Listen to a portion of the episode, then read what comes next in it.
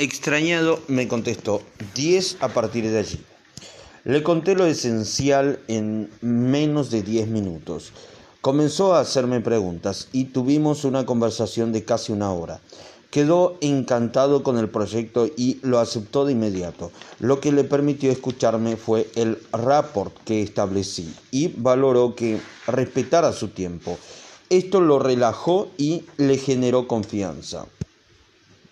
Otro ejemplo que siempre recuerdo era un fin de semana largo y yo me iba de viaje en mi auto.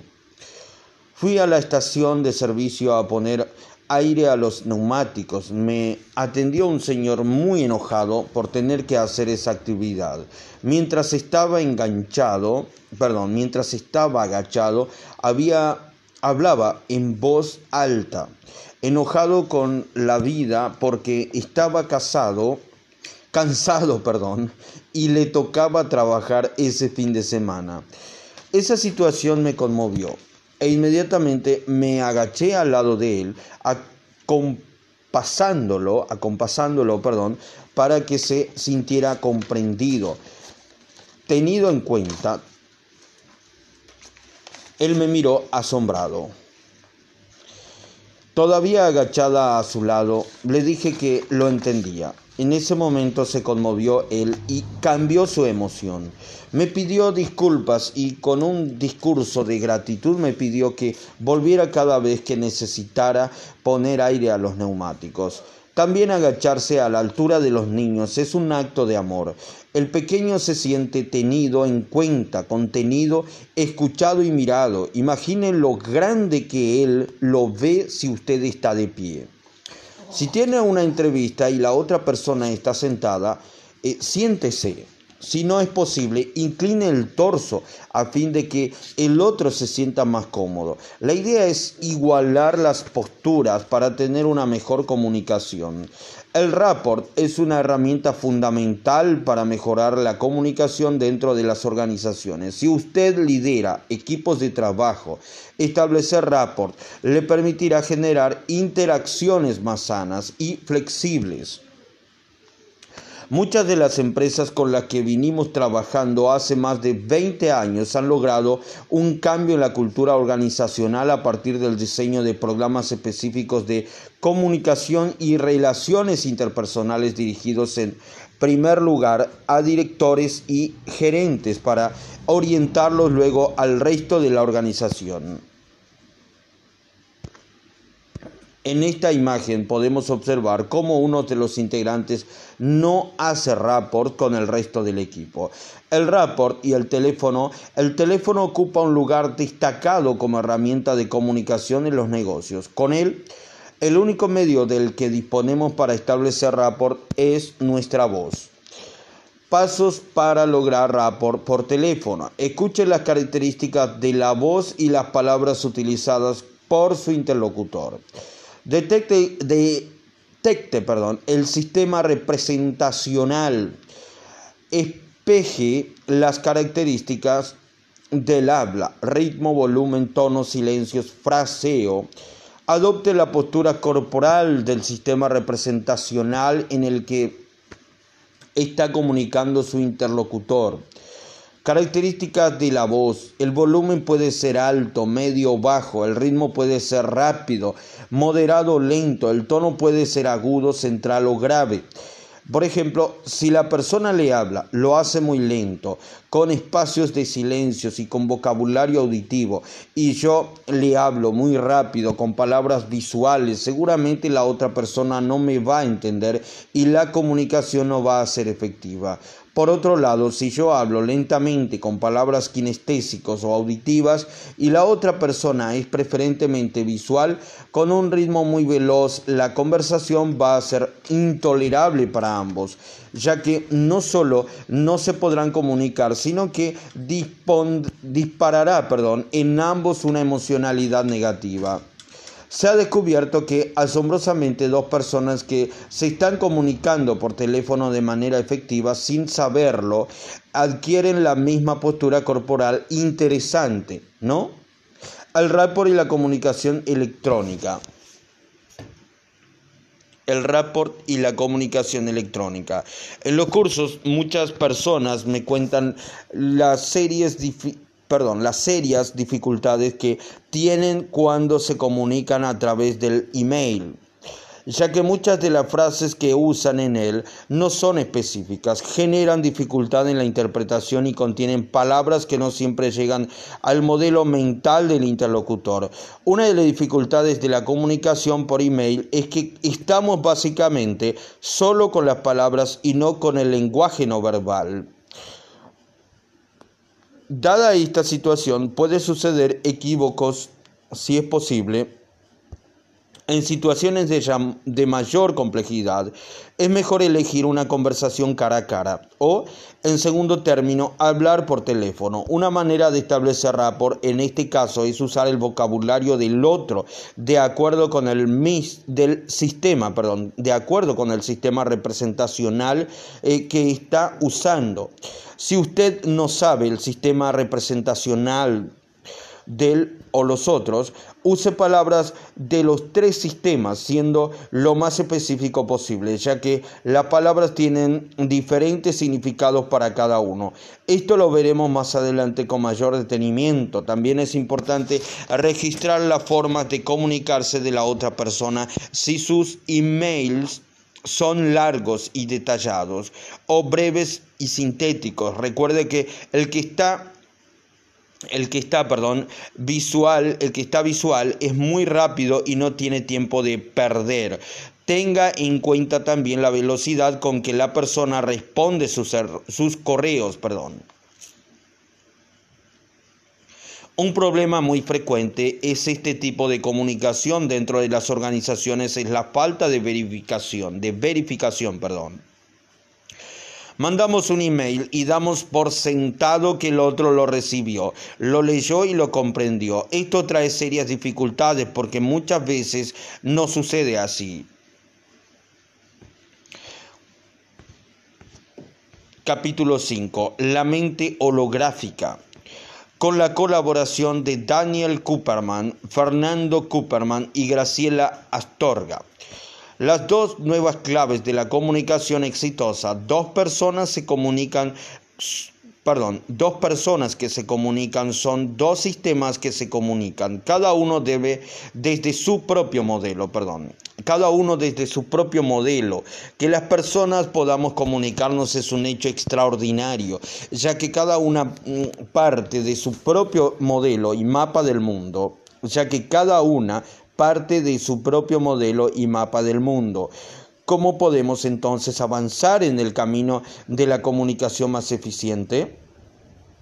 Si partimos de la explicación básica de que para, comunicar, para comunicarnos perdón, eh, necesitamos un emisor y un receptor, el éxito de la transmisión y la recepción del mensaje necesita que ambos compartan un código y que dicho mensaje llegue con la menor cantidad de ruido e interferencias posibles.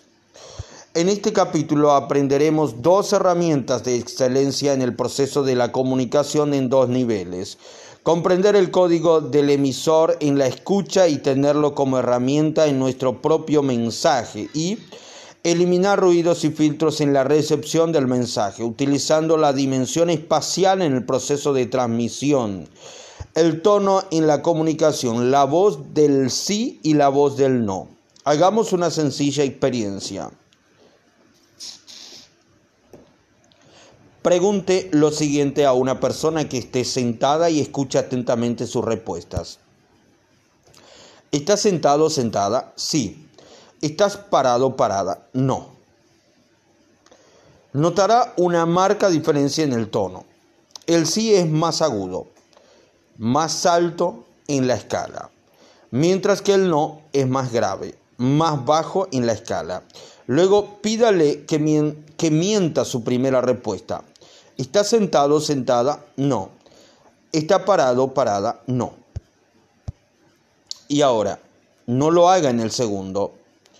Y ahora, perdón, y ahora que lo haga en la segunda. ¿Estás sentada? Sí. ¿Estás parado? Sí. Advertirá que hay un no más agudo. Cuando la respuesta verdadera es sí, y un sí más grave cuando la respuesta verdadera es no. La persona no puede mantener la congruencia entre su tono y la respuesta. El estar diciendo no con lo contrario, perdón, a lo que es verdad. Cuanto más afirmamos nuestro oído, más, perdón, cuanto más afinamos nuestro oído, más detectamos las utilizaciones de estos dos tonos en la comunicación, a los que llamamos la voz del sí y la voz del no. Podemos seguir experimentando. Detecten a alguien el tono de su voz del sí. Pruebe eh, de hablarle a esa persona de algo que le encanta con el tono de la voz del sí y observe sus gestos, sobre todo las comisuras de la boca y su lenguaje corporal. Luego dígale lo mismo, pero con la voz del no y observe el resultado de la comunicación que están estableciendo. Por último, pregúntele qué le estuvo pasando en cada caso. Encontramos que por lo menos hay un registro consciente de incomodidad o de desagrado, perdón, hasta un cierto nivel de hostilidad o inquietud física. La persona se mueve en, un, en, una, su silla perdón, y hace gestos de molestia. Cuando utilizamos su voz, cuando utilizamos su voz del no en la emisión de un mensaje.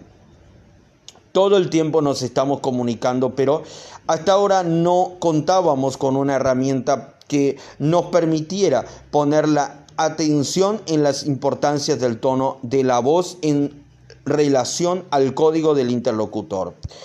Este concepto nos da, nos da, un nuevo elemento para comprender estos dos sistemas.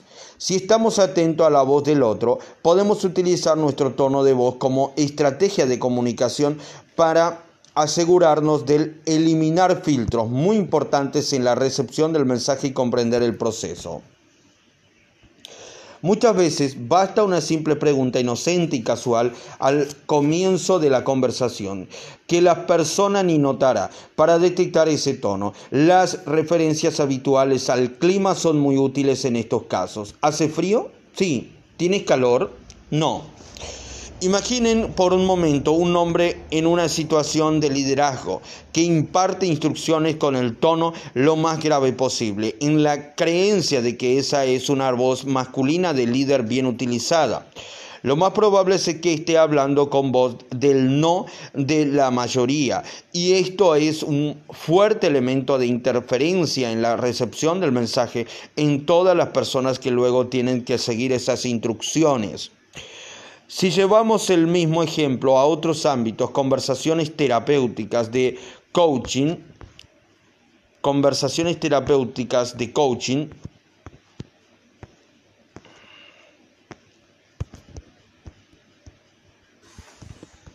perdón.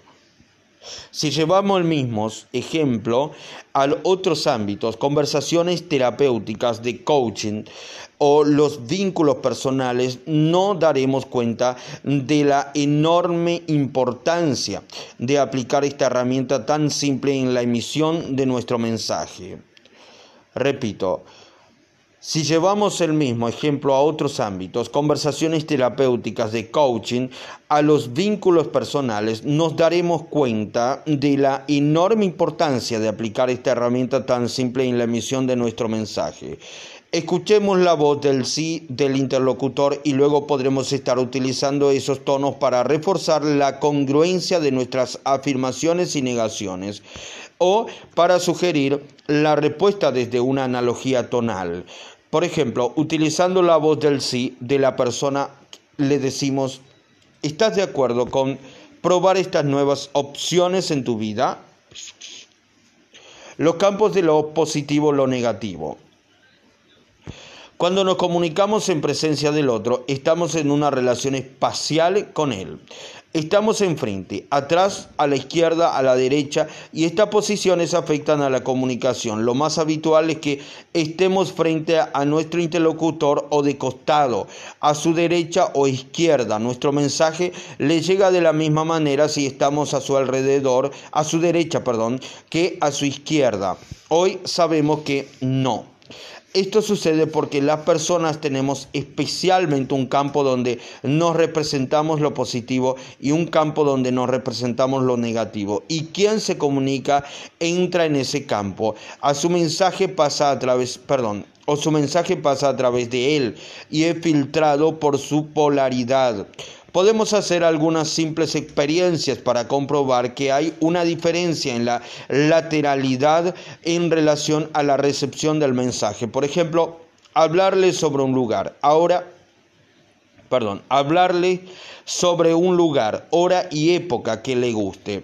Primero, podemos hacerlo de un lado y con su voz del sí. Imagine que estás allí en ese paisaje que tanto te gusta y esas y está, perdón, y esa atención, perdón, del año maravilloso donde todo es tan hermoso. Y es justo esa hora del día con esa luz tan especial y estás allí disfrutando, etc. Y observamos sus gestos, sobre todo los de su boca si aprieta la mandíbula, si mueve los labios hacia un lado, etc. Luego nos ubicamos al otro lado y repetimos lo dicho en el mismo tono. De inmediato podremos ver que hay diferencias notables entre ambos casos. Muchas veces basta con decirle a una persona, eh, ¿de qué lado te resulta más cómodo que te hable? Si nunca ha pensado en eso, y es lo más probable, pueden ensayar ambas posiciones para que el otro elija. ¿Por qué sucede esto? Cuando pensamos nuestra mente, cuando pensamos nuestra mente que no está estrictamente dentro del cerebro, realiza disposiciones, configuraciones mentales que podemos ubicar espacialmente en un campo alrededor de nuestro cuerpo y, perdón, a este, a este campo lo llamamos el holograma mental. El holograma es un aspecto, perdón, es un espacio, perdón. El holograma es un espacio de representación que nos circunda donde literalmente ubicamos pensamientos de acuerdo con cierta clasificación, lo positivo y lo negativo. Por ejemplo, que además que, perdón, además son filtros de la percepción. Cuando realizamos procesos mentales, estos tienen una perdón, estos tienen una representación holográfica y somos eh, afectados por ella. Existen en este holograma dos poderosos campos de representación que son lo positivo y lo negativo. Campo positivo, lo que hay, lo que me gusta, lo que es bueno y lo agradable. Campo negativo, lo que falta, lo que no me gusta, lo malo lo desagradable. En su configuración más usual, se encuentran ubicados respectivamente a derecha e izquierda de la persona. No influye el hecho del ser zurdo o diestro. Y solo una minoría tiene la configuración opuesta. Hablamos de campos holográficos, ya que hemos encontrado que estos tienen una zona espacial, pero también una altura de relación con el cuerpo y un tamaño y las personas cuando se contactan con él describen un volumen asociado. Este descubrimiento nos permite comprender por qué algunos hacen ciertos movimientos con las manos cuando hablan de algo a la derecha o izquierda de su cuerpo. Realice la siguiente experiencia. Pregúntele a alguien que tenga sus manos libres por las ventajas y desventajas de algo que posee.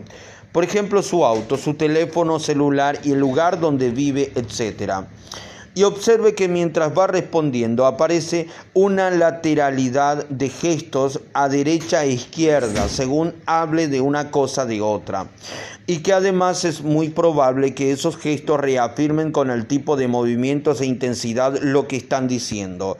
Cuando estamos estableciendo una comunicación, su resultado está siendo influido por la posición que tenemos con respecto a nuestro receptor. Lo mismo nos sucede cuando somos nosotros quienes recibimos el mensaje. Como consecuencia, siempre que emitimos una comunicación situados a derecha eh, o izquierda, el receptor está recibiéndola a través de sus campos holográficos de lo positivo o lo negativo, y su mente estará siendo influida inconscientemente por cómo llegue ese mensaje una vez que atraviese estos campos. La posición del receptor con respecto al emisor cobra entonces verdadera importancia sobre todo en el proceso terapéutico y de coaching, y es una clave que lleva al rapport a su máxima expresión. Esto no quiere decir que si le hablamos desde su lado positivo a una persona nos diga siempre que sí, no, perdón, que sí sino que al no estar filtrando el mensaje a través de la polaridad negativa, comprenderá en esencia lo que le estamos comunicando sin interferencias estará entonces en las mejores condiciones para tomar decisiones al respecto. Al colocarnos en una u otro campo holográfico de nuestro interlocutor estaremos afectando nuestro mensaje por la polaridad del campo respectivo. Si nuestra intención es lograr la mayor calidad de comunicación posible, utilizaremos el lugar físico del campo de lo positivo. Con esto logramos que la persona pueda abrirse a pensar nuevas opciones sin ruidos. A veces en situaciones sociales no podemos ubicarnos en el campo deseado, pero podemos colocar nuestra voz allí, proyectándola hacia ese lugar y utilizando nuestras manos para realizar gestos que acompañen al mensaje en ese lugar. La detección del lado positivo del interlocutor y la utilización de este conocimiento como herramienta son fundamentales en el proceso de una comunicación exitosa. Basado en las investigaciones de Daniel Cooperman, Fernando Cooperman y Graciela Astorga, www.menteholográfica.com. Capítulo 6. Las conversaciones. Las empresas son sistemas convencionales. Fernando Flores dice, las organizaciones son sistemas convencionales, conversacionales, perdón. Las organizaciones son sistemas conversacionales, son redes dinámicas de conversaciones, son conversaciones en una unidad de diferentes individuos que se articulan en una red. Cuando miramos una organización desde arriba, ¿qué vemos? personas conversando. Si miramos la empresa, ¿cuáles son los, sus límites? El edificio, el lugar, por supuesto que no. Los límites de una organización son las conversaciones. Yo pertenezco a una organización a partir de que alguien en ella me afirma, desde ahora pertenece usted a la organización. Está centrado, perdón, de la misma manera. Dejar de pertenecer también es una conversación. A fin de mes los desvincularemos de la empresa. A su vez, cada área tiene un tipo de conversación distinta. No conversan igual administración que ventas.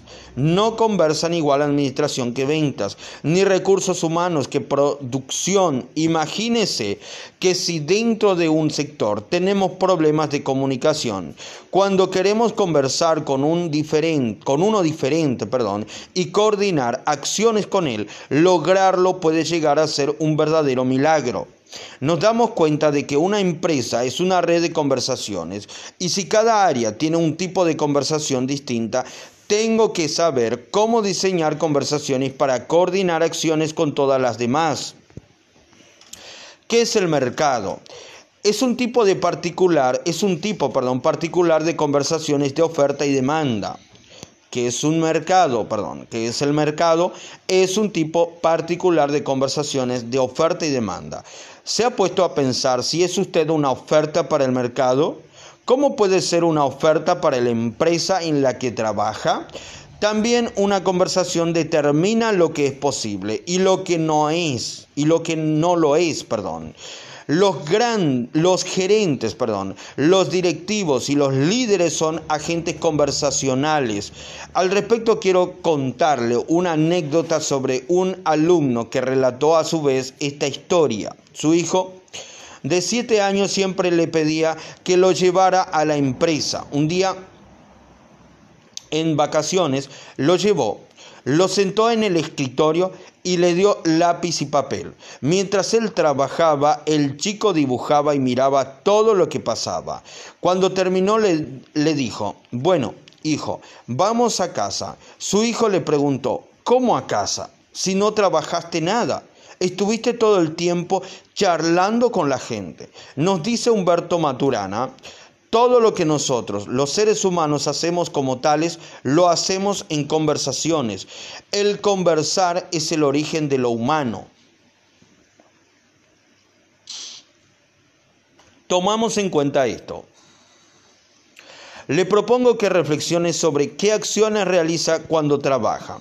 Por ejemplo, gerenciar, capacitar, asesorar, auditar, negociar, tomar decisiones, vender, informar, obtener datos, controlar procesos, manejar grupos, administrar recursos, diseñar estrategias, comunicarse con el cliente, planificar, etc. ¿Cómo hace lo que hace en su trabajo? ¿Qué tienen en común todas estas acciones? Realizamos todas las tareas conversando con el otro y con nosotros mismos.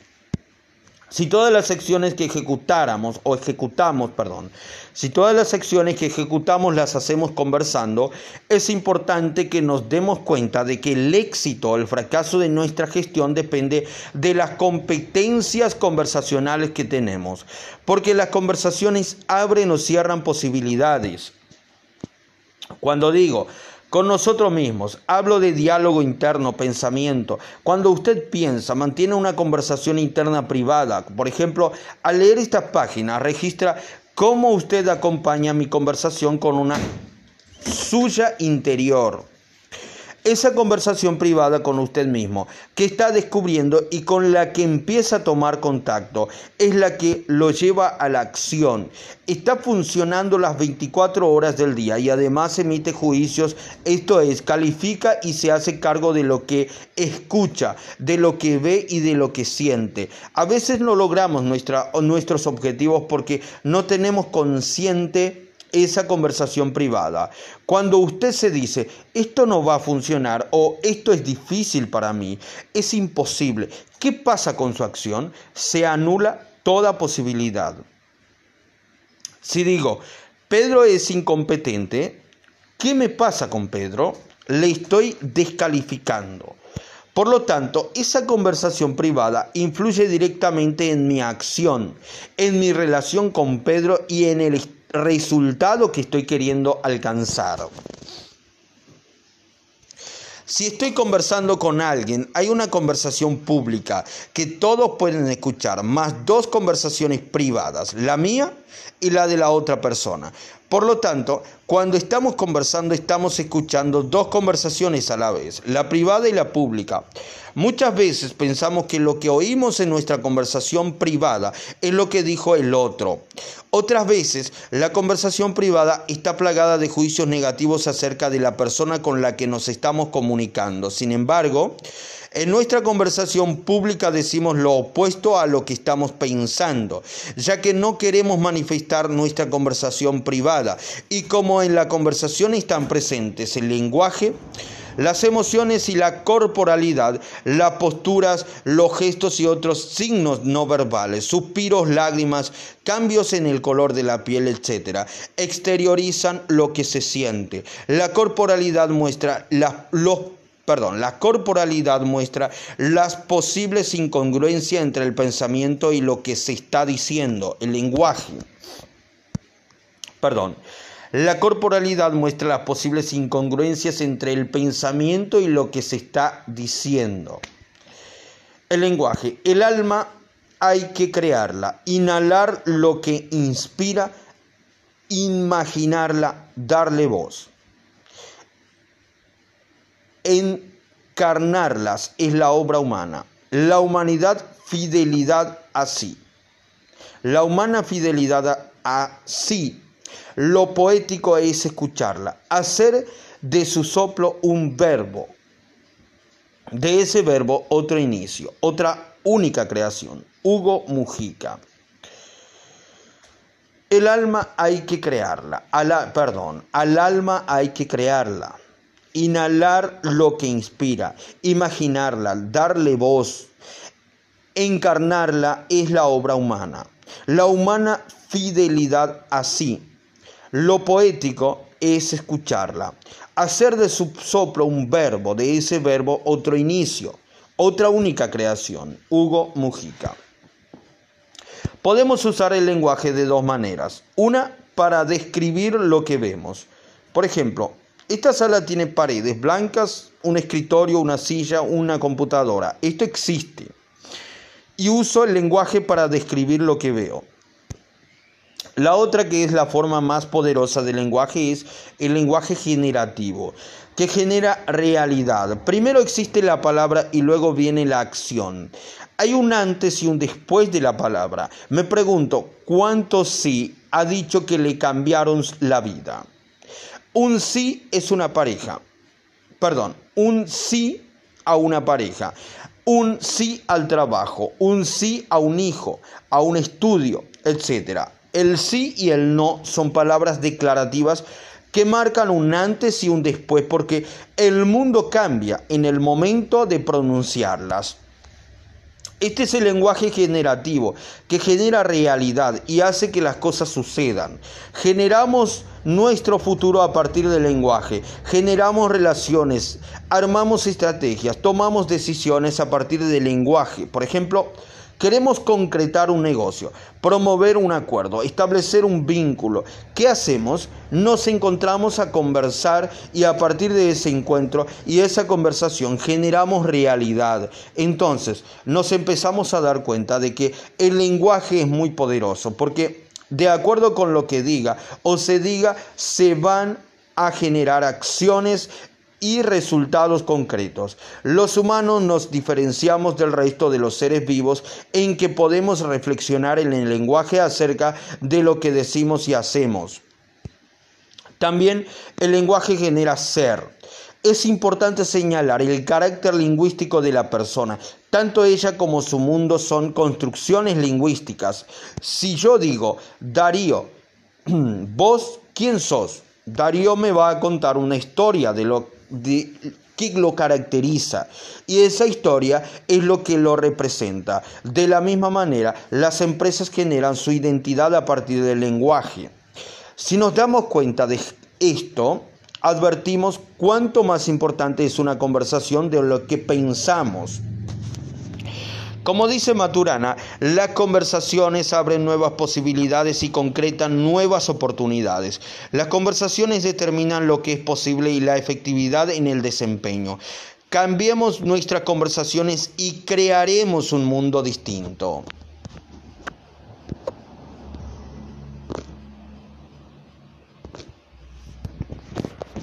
Repito, como dice Maturana, las conversaciones abren nuevas posibilidades y concretan nuevas oportunidades. Las conversaciones determinan lo que es posible y la efectividad en el desempeño. Cambiemos nuestras conversaciones y crearemos un mundo distinto.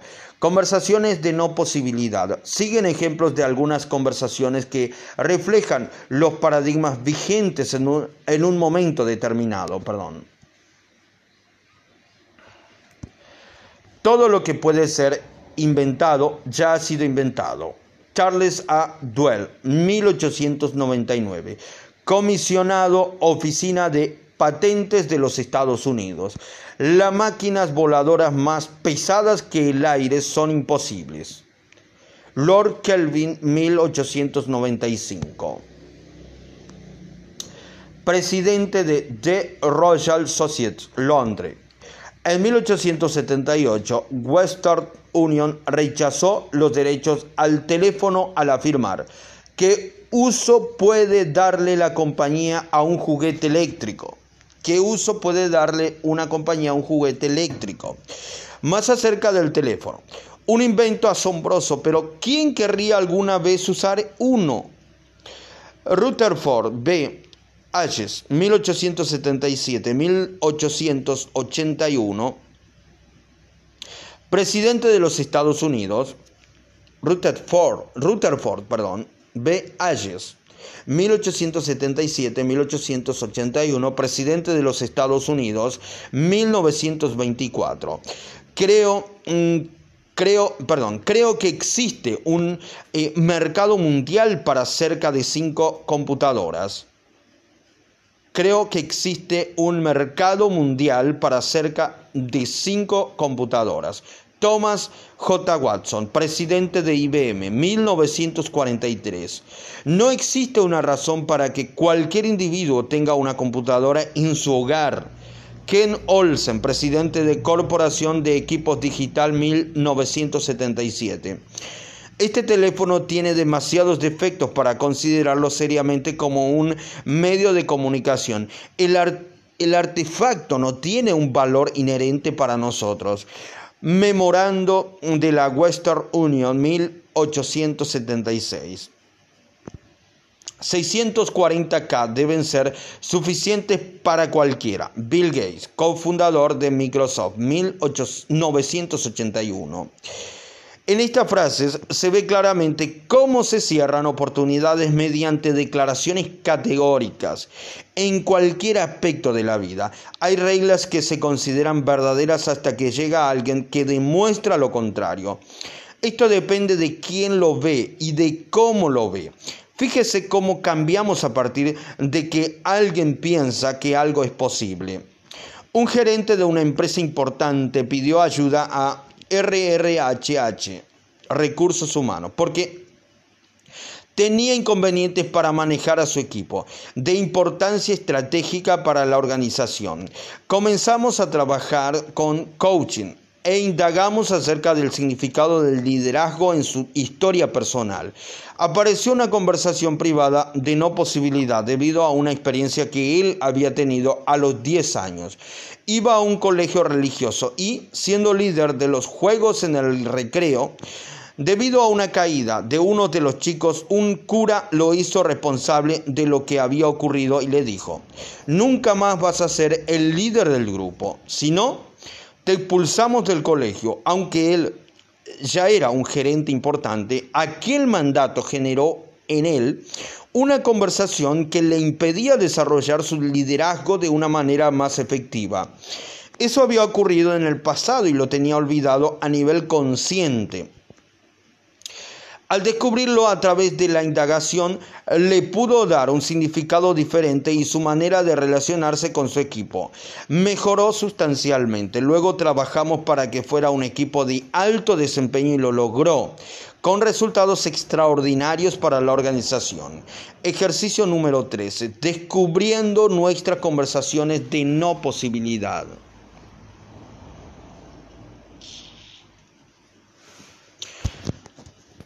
Evoque y relate por escrito en su libreta o archivo alguna experiencia donde haya estado atrapado una alguna conversación, en alguna conversación, perdón, de no posibilidad. Reproduzca la situación y las palabras son la mayor exactitud que pueda.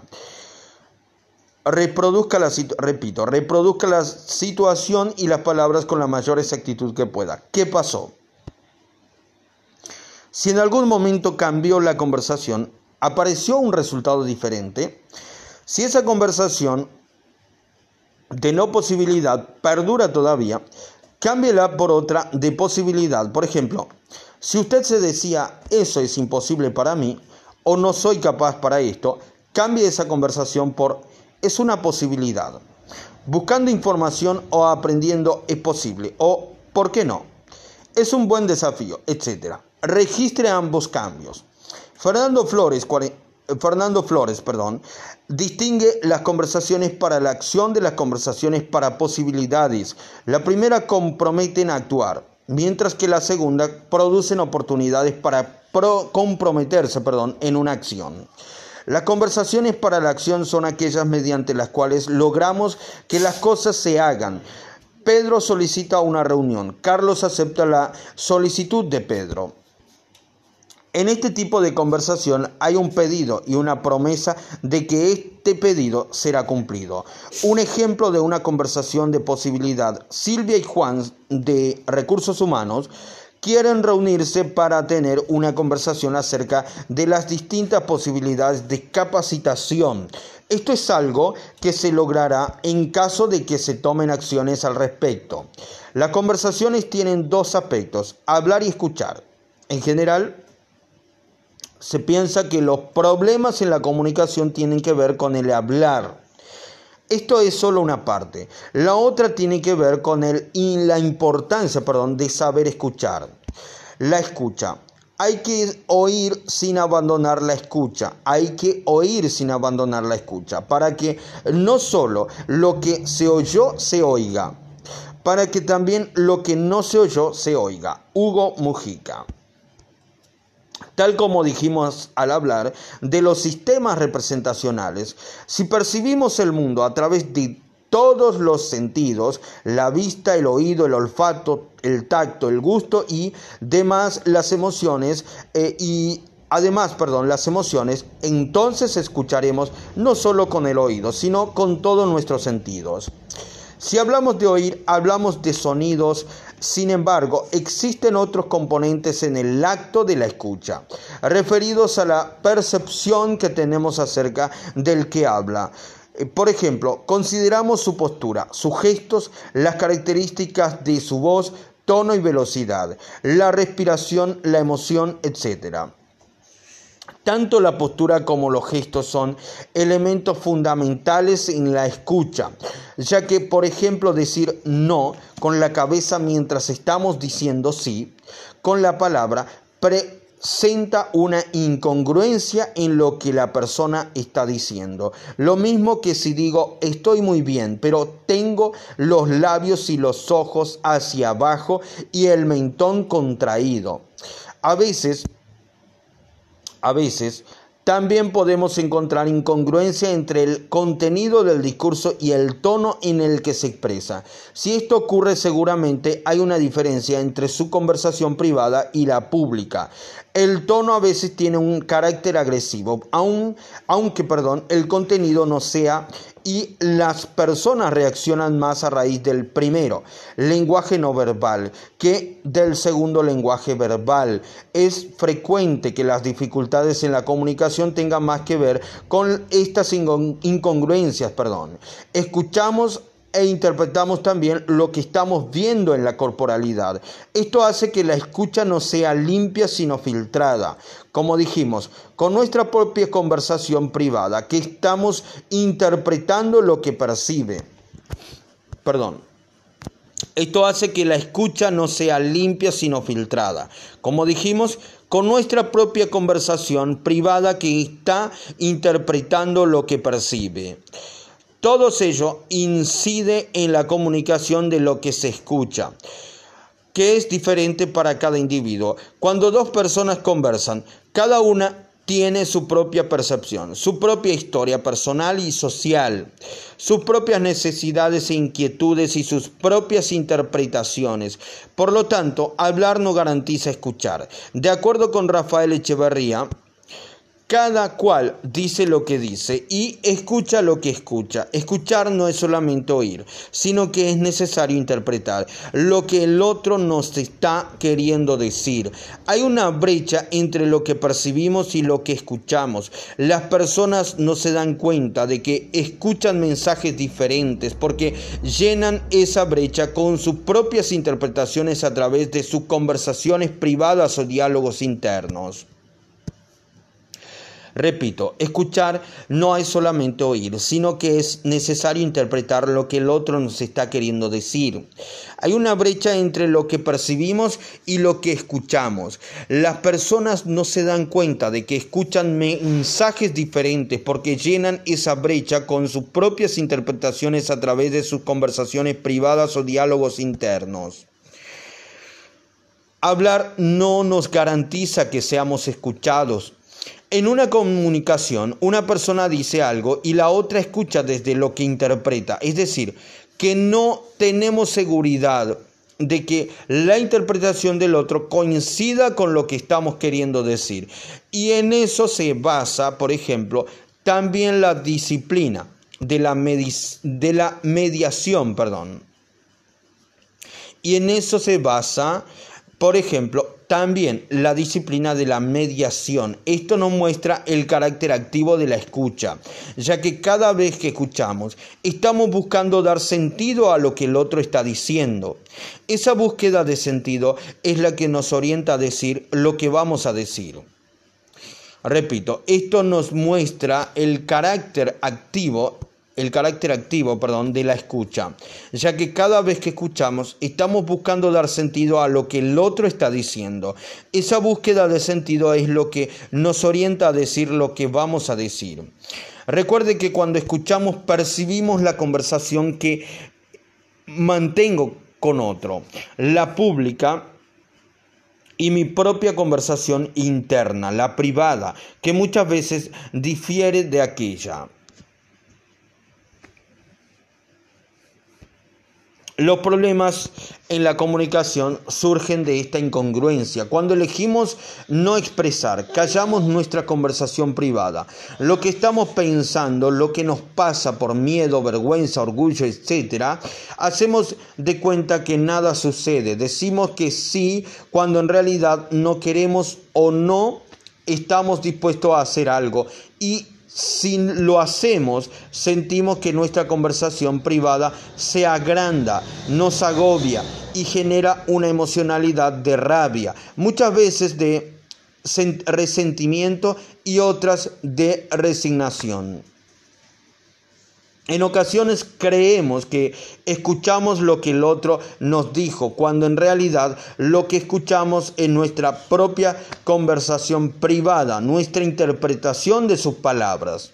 A partir de saber que las conversaciones están íntimamente ligadas con las emociones y la corporalidad, vamos a ir desarrollando un nuevo observador que registrará esos pensamientos que nos llevan a tener conflictos o no a, perdón, o a no alcanzar un objetivo. Es muy importante tenerlas conscientes cada vez que no podemos lograr algo. Por ejemplo, si no estoy pidiendo aprender un idioma, hacer actividad física, desarrollar una estrategia comercial, etc., detectar mi pensamiento, mi conversación privada. Me dará la clave de qué me estoy diciendo para no poder alcanzar, para no poderlo alcanzar, perdón. Seguramente encontraré eh, bases, frases, perdón, como es difícil, no voy a poder, ahora no, no es para mí, me cuesta, etc. En la conversación privada está la clave de la dificultad.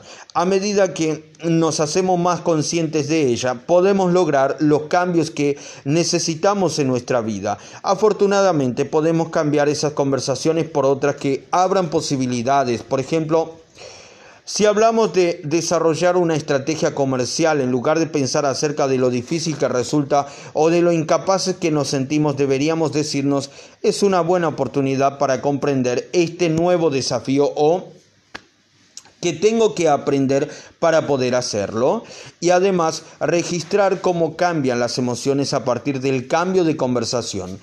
Al cambiar la escucha que tenemos, nuestros modelos mentales se amplían y empezamos a ver posibilidades que antes no veíamos.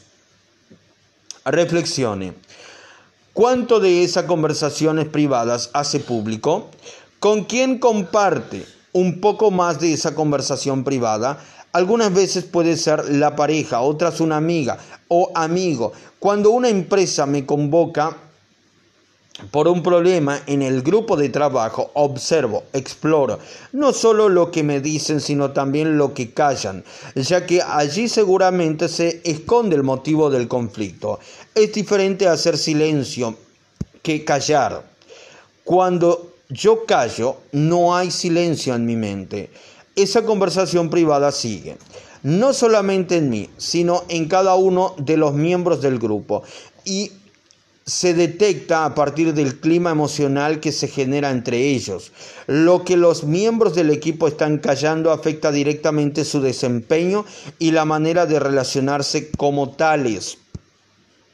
Callar nos enferma, nos paraliza, aunque creamos que no pasa nada porque no lo decimos. Esa conversación privada la llevamos dentro, no con nosotros, todo el tiempo, de día, de noche, en casa, en el trabajo, en la familia. Muchas veces callamos por miedo a las consecuencias, creyendo que el otro se va a enojar si le decimos lo que sentimos o nos pasa.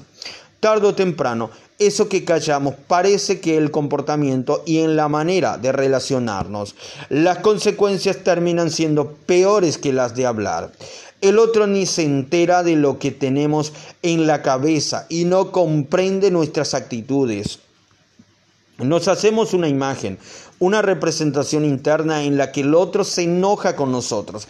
Creemos que ella y creemos en ella y pensamos que es verdad, que las consecuencias serán terribles cuando en realidad el otro está en su propio mundo sin tener conciencia de nuestra emocionalidad. Para distinguir las diferencias que existen entre la conversación pública y privada, le propongo una variación de un ejercicio que utiliza Rafael Echeverría en su programa de formación de coaches. Eh, de coach, perdón, basado en su, a su vez, perdón, en una técnica propuesta por Chris Argyris en su libro on organización, organización perdón, learning. Lo ayudará a descubrir su propia conversación privada. Ejercicio número 14. Explorando la conversación privada. Piense en alguna situación personal o laboral en la que hubo una dificultad con alguna persona.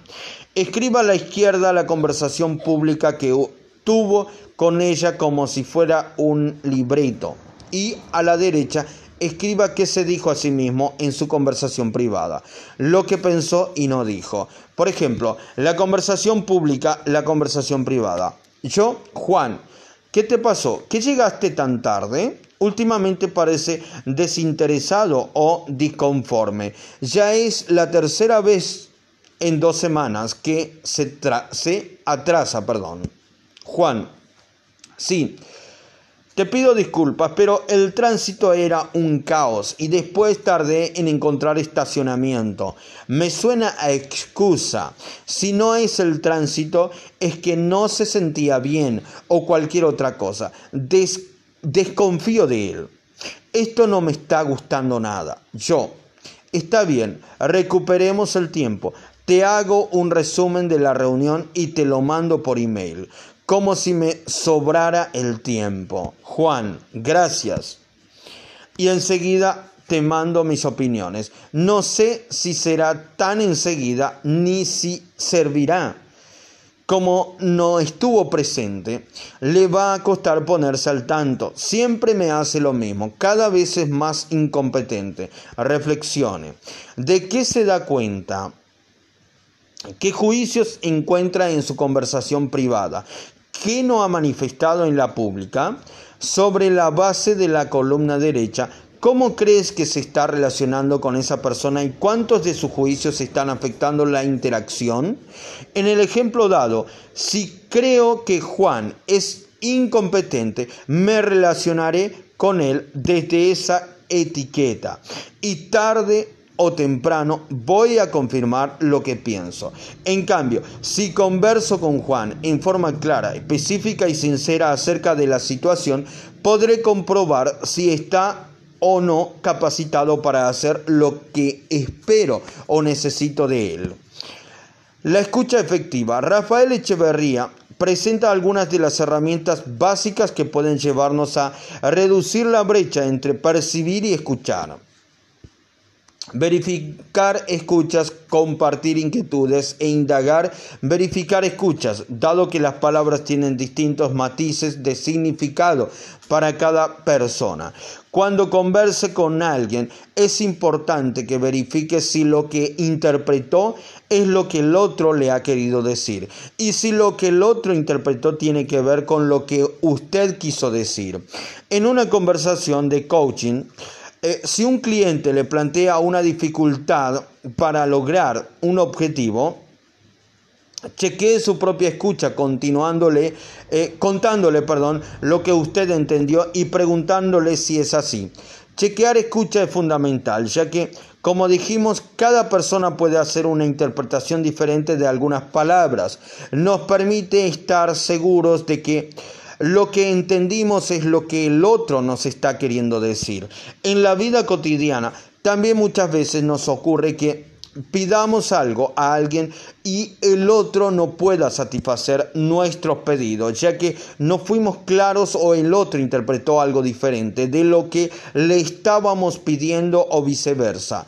Compartir inquietudes, una dificultad frecuente es no entender qué lleva al interlocutor a decir lo que dice. Por ejemplo, su jefe le pide que lo comunique a las 17 horas con González. Usted asiente. Él repite la hora y el nombre y usted comienza a sentirse incómodo. Un cuarto de hora más tarde, el jefe le hace el mismo pedido y usted tomando nota eh, y hará la llamada puntualmente. Él insiste, no te vayas a olvidar de González ahora. Usted está definitivamente enojado. ¿Qué ha sucedido? que inquieta a su jefe que le dice lo que le dice. Está inseguro porque está llamada, porque esa llamada, perdón, es muy importante para él. Perdón, está inseguro porque esa llamada es muy importante para él. Y alguna vez usted, en efecto, se ha distraído y se ha olvidado. Usted, por su parte, no ha sabido escuchar su inquietud en vez de enojarse.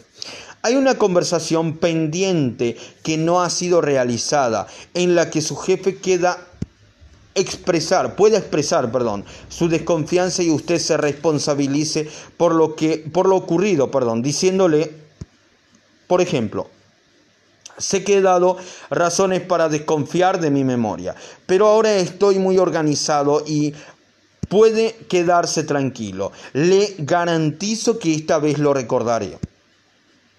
La inquietud es lo que lleva a hacer o a decir algo. Muchas veces la persona explican a quien la escucha para qué o desde para qué, perdón, o desde qué experiencia, emoción o historia personal dice lo que dice, pero no siempre sucede lo mismo. Este conocimiento es importante en toda conversación, incluyendo las de coaching, donde se buscará que el cliente manifieste para qué está allí cuáles son sus inquietudes y el coach a su vez expresar, exprese perdón, las suyas, indagar. Indagando podemos entender el significado que el otro le está dando a lo que dice y que, por su parte, ha entendido el mensaje que le estamos dando. Aprender a indagar es uno de los aspectos fundamentales de la comunicación y del coaching nos permite obtener información específica y de alta calidad, lo más cercana posible a la experiencia, disolver las limitaciones y conectarnos con recursos y posibilidades. ¿Para qué indagamos?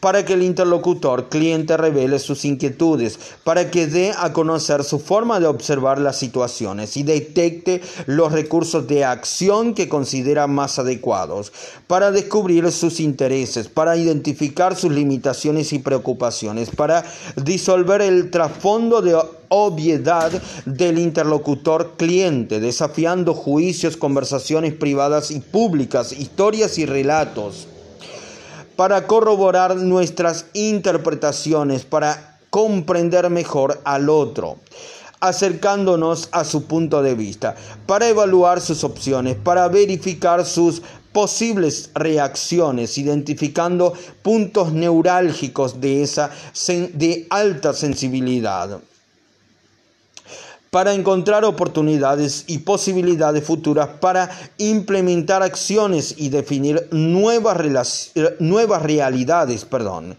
Flores, Fernando, creando organizaciones para el futuro. Dolmen, Dolmen Granica, Santiago de Chile, 1994, perdón.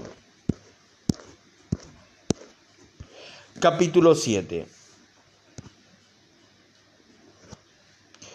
el sentido de las palabras. Quedé fascinada cuando me encontré con el siguiente artículo reproducido en, la, en castellano perdón, en el sitio web del compositor Stephen Natmanovich acerca de los distintos significados de la palabra genio que comparto ahora con usted. Repito, capítulo 7, el sentido de las palabras.